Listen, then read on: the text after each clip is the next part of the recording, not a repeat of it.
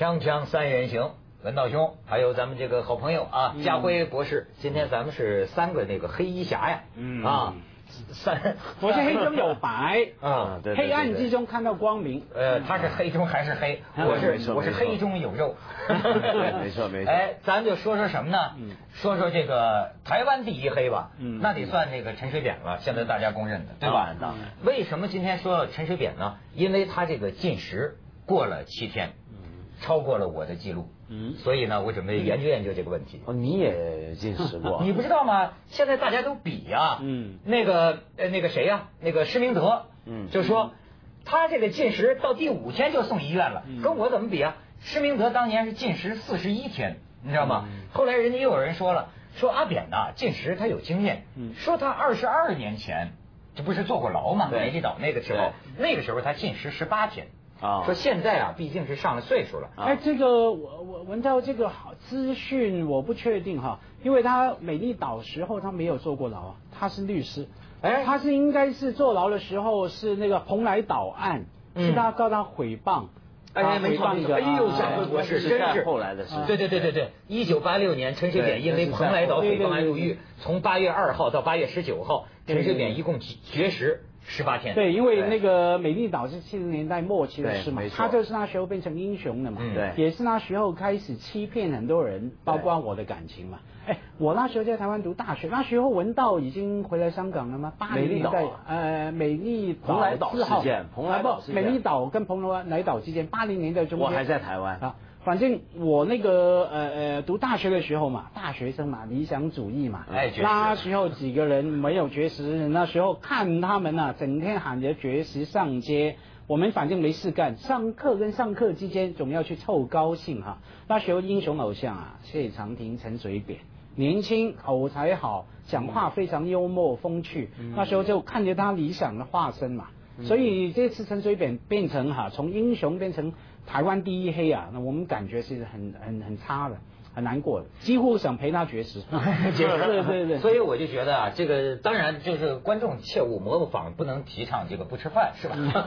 呃，但是而且那个而且我跟那个阿扁那个那个，我们这是特殊材料做成的。嗯我可以，我因为我很好奇，我到现在我也弄不清楚，就是我曾经七天不吃饭。你抗议什么？当时呃，我抗议肥胖啊，那个时候我哦 我大概二十九岁左右吧，啊。那个时候嗯。还在广东，就是我体重一百六十八斤嘛嗯，然后一生气说不吃饭嗯，七天不吃饭，七天不吃饭呢，对，这是喝过菜汤，喝过一次菜汤啊，但是我的感觉啊，我比阿扁强多了。我那个时候还在电台主持节目啊，嗯你明白吗？一天我主持两个小时的直播节目啊，嗯而且没事儿呃，没事儿。后来我看这个，我不知道当时啊，我是看了本杂志，说有一种气功，说进食的同时啊，练一种叫什么龙腾功。嗯对我跟着练了练，我不知道是不是那玩意儿起作用。我想主要是你当时真的是太胖了，这个这个脂剩下呃储存下来的脂肪跟能量烧七天都没烧完。哎，但是我七天没吃饭之后呢，一斤都没瘦。嗯。他不像阿扁，这 奇怪，我至今都百思不得其解。而且我后来我我我我研究不吃饭这个现象，呃，就是弘一法师李叔同，嗯。是吧？人家俗家名也叫文涛嘛。对。他在出家之前也是尝试过几次，两次好像是这个进食。嗯，他的反应跟我差不多，就是我当时的感觉啊，头三天是特别饿，嗯。就好像过了第三天呢这么讲，反而觉得没什么，甚至觉得上楼梯啊身轻如燕。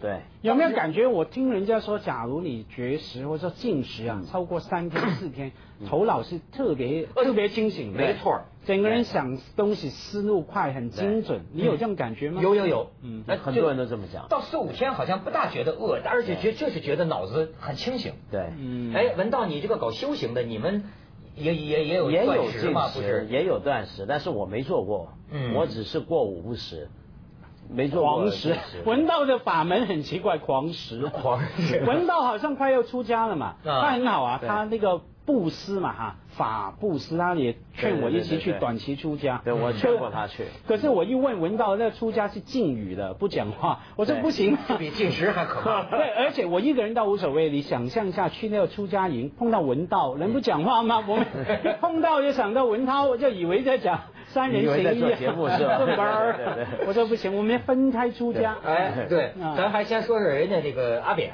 阿扁这算呃算出了家了，没跟老婆孩子在一块儿。对，而且人家现在还说呢，施明德呀，还有邱毅啊，都在讲，就说。你这个看守所为什么不跟不给阿扁这个强制灌食？嗯，他们说的是什么意思呢？就是现在打营养针，好像打营养针呢还是阿扁自费的。嗯，对对，自费。这这这打营养针，然后呢？台湾就有人批呃批判，说一人进食，千人伺候。嗯，说收押他的第一天，一千多警力，这警力一天三顿盒饭，就吃了二十多万新台币。他不吃饭，别人得吃。他不吃饭，说到最后这个三千警力到第五六天吃了大概有六十万新台币的盒饭，就为了阿扁一个人进食。可是我跟你说，你想想看，你要是强行灌食的话，你说不准在这个肢体的这个冲突啊，或者按着他的时候。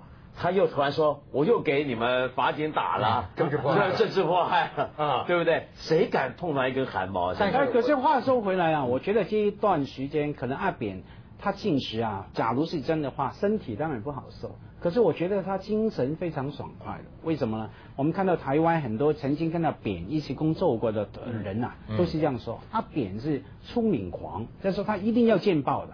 他说呢，只要三天在报纸、电视媒体没看到。自己的形象呢，他就不高兴的。可是看到的时候呢，就呃非常的爽快哈。有一个人说那时候每天他说要扁选台湾总统的时候哈，有个人每天去他家嘛开会嘛。他说每次去啊，一进门要看到阿扁跟他老婆吴淑珍说在那边，只要电视一出现他的新闻报道，两个人马上叫大家安静不讲话，然后两个人看着电视，那都算了。是看着笑起来的，笑眯眯，非常陶醉、沉迷，觉得很自豪自己出现在媒体上面。所以现在这样爆发、进食啊、一级偷，我觉得可能阿扁啊是非常高兴的。果然是有问题啊！因为我们很多主持人也一样，一个人到这种个太喜欢照镜子啊，他是应该去看医生的。而且呢，这个。我我听他们讲啊，就是像这个施明德呀、邱毅啊，还都说说是给阿扁呢，他们说应该插管子，嗯，插管子给他灌食，说啊，给他灌一次，相信他就不进食了，嗯，说为什么？说是那个你知道那个剧痛啊，就原来给他们，嗯，就说呃像施明德说被插过三千多次管子，就强制灌食。那管子从鼻子里那么插进去，插的很痛，说比受刑还疼啊！对，所以你想想看，你对他这么搞的话，他肯定说你在迫害他。对，没错，说太可怕了。我跟你说，我刚才看这个，其实我现在觉得对这个呃阿扁呢，台湾人呢，其实是或者台湾司法呀，有点怕，嗯，有点像那个沉默的羔羊上那那种感觉，你知道吗？因为就是说这个人呢，实际他太精了，嗯，不知道他那个脑袋里啊又转什么招。我刚才看一个台湾传过来的一个节目，就是说说阿扁不是说那个法警什么扶了他一下，还说法警打他嘛。当时他一进这个这个这个法庭啊，他说法警打他，三个检察官同时说停，嗯，赶快给他验给他验伤，这个事儿不能糊弄过去，要不然传出去又该说什么什么，就已经对他就到这种非常戒慎恐惧，完全不知道他能干出什么事儿啊，到这种程度。其实这个也是陈水扁的一个制造的一个迷思啊。就是过去几年在台湾呢，关于陈水扁跟民进党一直有几种说法，比如说其中一种说法就是说他们是赢不了的，嗯，就是说你要跟他玩选举，你一定玩不过他，为什么呢？因为每次到最后关头，他一定会搞出个什么东西出来，嗯，像这一回民进党被选下来之前，你想想看，明明之前民意调查都显示国民党是能大胜，但是所有国民党人都觉得不到最后一刻，真的是点票没点完，你都不敢讲。就算点歌点完了，你都还不知道他能怎么样，就所有人对他形成这个印象了，已经，就你真不知道这人会做什么东西。我跟你说，你从反过来这个这个道理反过来说阿扁。我也是发现呢，他身上有一种，其实我们叫什么呢？生命不息，战斗不止的这么个意思，就是有斗志，到最后一刻，他不会停止，永不言败，永不言败。那最后一刻要更夸张的说，最后一刻他都不停止了。我们看那个台湾有个名嘴胡宗信嘛，哈，以前跟他以前跟他一起上我们的节目，对啊，对他从那个呃办选台北市长到选总统之路，就每天跟他在一起。台湾之子这四个字也是胡宗信替他发明出来的嘛。然后那个书也是他写的嘛，他写了一本书叫《权力的傲慢》啊，后来翻脸之后写了嘛，对不对？他就说阿扁那种斗志啊，第一个我们刚说了演戏嘛，阿扁他说胡忠信说阿扁亲口跟他讲，我是演员嘛，啊，因为有一次阿，扁不晓得讲了一个什么话，那胡忠信说，哎，你怎么这么讲呢？好像跟你呃呃开会的时候跟我们讲的不一样哈。他说阿扁，阿扁跟这样跟他说，没办法啊，我在演讲的现场，我注意到群众的气氛，那时候需要听那种话。所以我就演戏嘛，他们需要期待这种对白，我就讲这种对白。演员的性格，第二个逗嘛，他就说，哎，阿扁的亲口跟他讲说，哎，我就是要逗，我就是快乐，我不逗不快乐。所以我们看他选，哎，他二零零零年选选举的时候，民调啊，全部是宋楚瑜第一名的。对。连民进党里面的人都跟对他根本不乐观啊，所以他的逗不得了。对，对，他这不是选毛主席的嘛？就是与人斗，与天斗，其乐无穷嘛。那他格局太小了。对，哎，这就要说说陈水扁了。他格局小，但是他确实呢，就是这个可以授予台湾感动奖，是吧？锵锵三人行，广告之后见。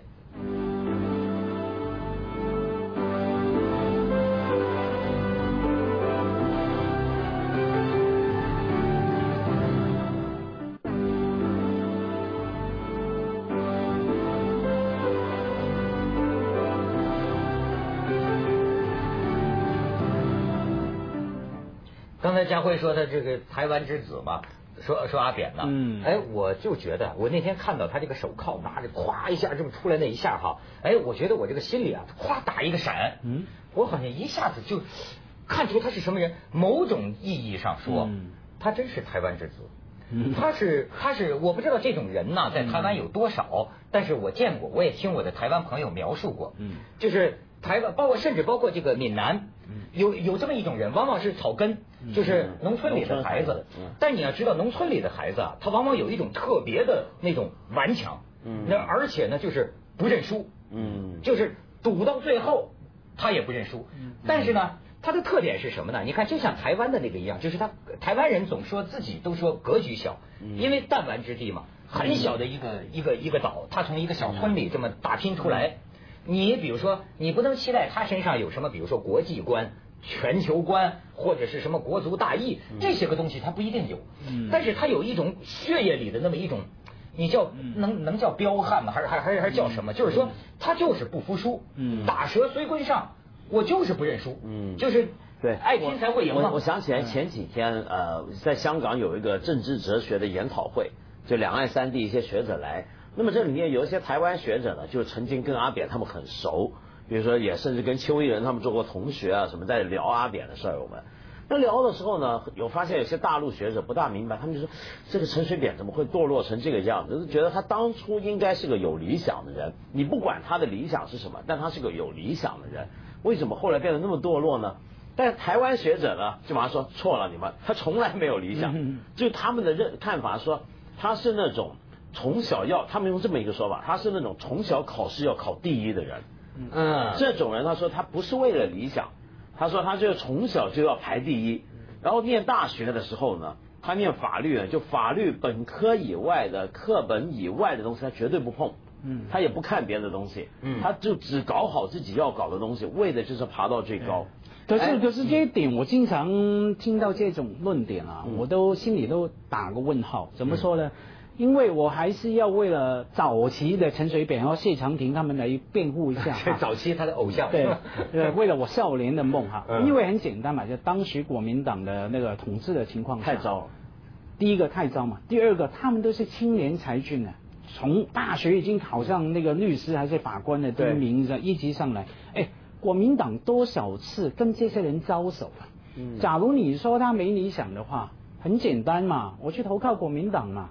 当官也好，当什么也好，他加入过国民党的啊，那不一样。可是后来当美丽岛的时候，我们看回重审美丽岛那些档案哈，多少次找他们去谈，给他们当什么大法官，给他们当什么高官哈，有多少的机会？那一群人啊，包括陈水扁、谢长廷，后来很多变得很不堪的人哈，其实在当时那种格局上面、上面、上面，他们拒绝国民党，我觉得已经。多少有这个理想成分哈，包括当时啊，阿扁有曾经说嘛，他不是前一阵子还替吴淑珍辩护吗？他说阿珍绝对不是一个爱钱的人，不然的话不会嫁给我这个穷小子啊。阿扁哈，可是这也也很难理解了。假如你说阿珍从开始就爱钱，当年的确是嘛，阿珍年轻的时候别说啊。啊，蛮漂亮的，宝宝，可能你看到都觉得哎 还不错哈。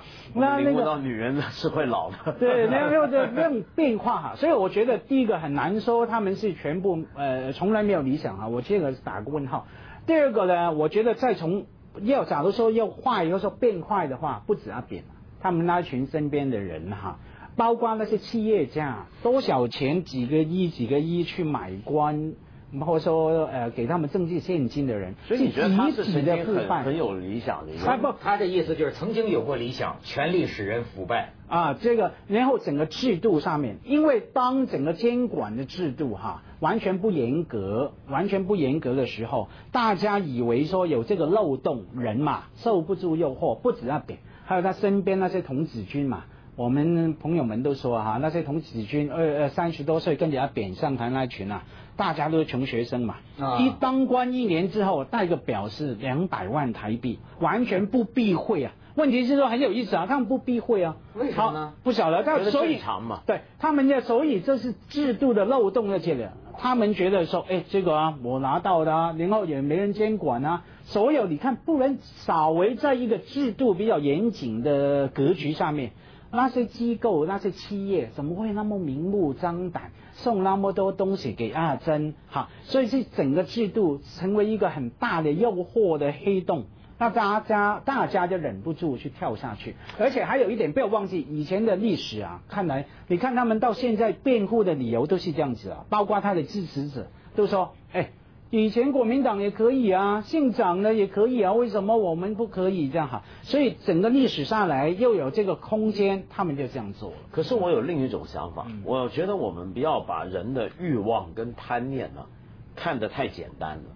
就我我不是想污蔑所有目前在台前我们看到有些为理想而奋斗的人或者怎么样，我是想说有时候一个人就算他今天他就像当年的阿扁一样。他拒绝了权力给他的好处，他就是要保证自己的清廉、自己的理想，站在街头奋斗，这也不一定是一种不贪。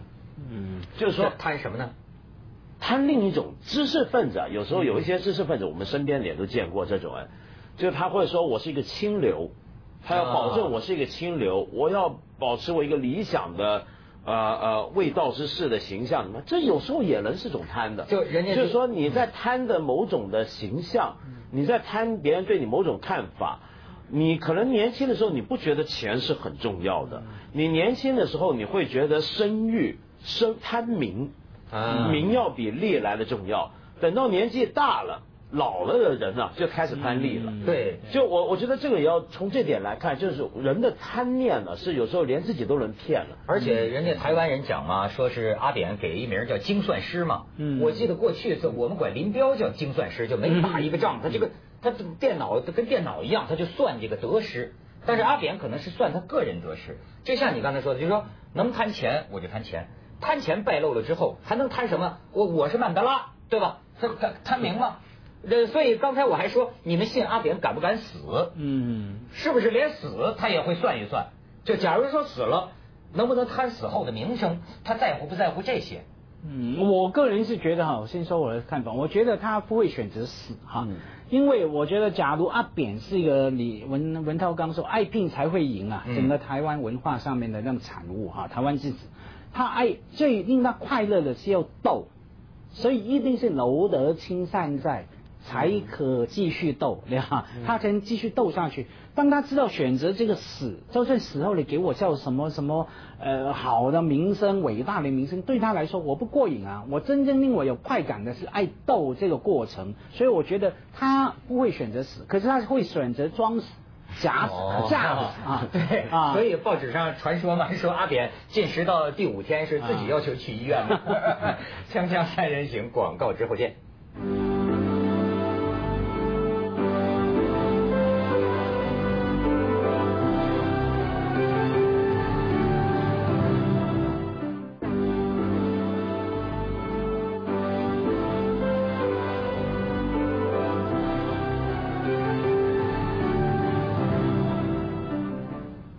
家现在在算，说阿扁绝食，呃，这个七天是吧？呃，先是瘦了八斤，一下子减肥八斤，然后一打营养针呢，哐又长回三斤，然后精神现在说精神大振，布置绝地反攻，现在开始。我我，但我我想他真的是那种不到最后关头啊，他绝对不会认输的人。那么，所以他当然也不想死。可是如果说真的有一天，比方说到了一个呃注定要坐牢，而且可能是一个无期徒刑，无期徒刑，呃。呃，如果真的就算无期徒刑做了一半放了出来的话，你想看到时候出来名声也臭了，钱也没了，妻散妻离子散了。嗯，如果两者比较起来啊，以他这种人贪到这种程度啊，我我有时候会想他是不是那种，就是说他宁愿死，嗯，宁愿死的话，能够造就一个在台独心者台独支持者心目中一个。永远美好的形象，对不对？英雄美名。对，英雄美名嘛。因为有的人的贪心是大于他对死的恐惧的。哎，家辉博士，你亲眼见过这个阿扁呢？对他后来二零零零年之后有一次我们新闻工作者嘛访问台湾嘛哈，有个聚会，十多十个十个八个人见他嘛哈，交流了大概十五分钟。坦白讲，讲什么完全不记得，为什么呢？我的普通话我看他听不懂，他的普通话我也没有听懂。我最大感觉就是那两个字傲慢，而且他特别不喜欢香港人，嗯，特别痛恨香港人，他觉得哎你们香港人你看。啊，就回所谓的回归啦啊，不像我们，我们不愿意做香港第二，自主了。对他一直拒绝做香港第二嘛，他经常说我们台湾不是香港第二这样子，他非常痛恨香港啊。你能感觉到他的这个待人处事这个傲慢，对，非常傲慢，眼睛往上看，你要开口批评香港，完全瞧不起香港啊。嗯，对，因为因为他最瞧，因为他最大对手是马英九嘛，香港脚。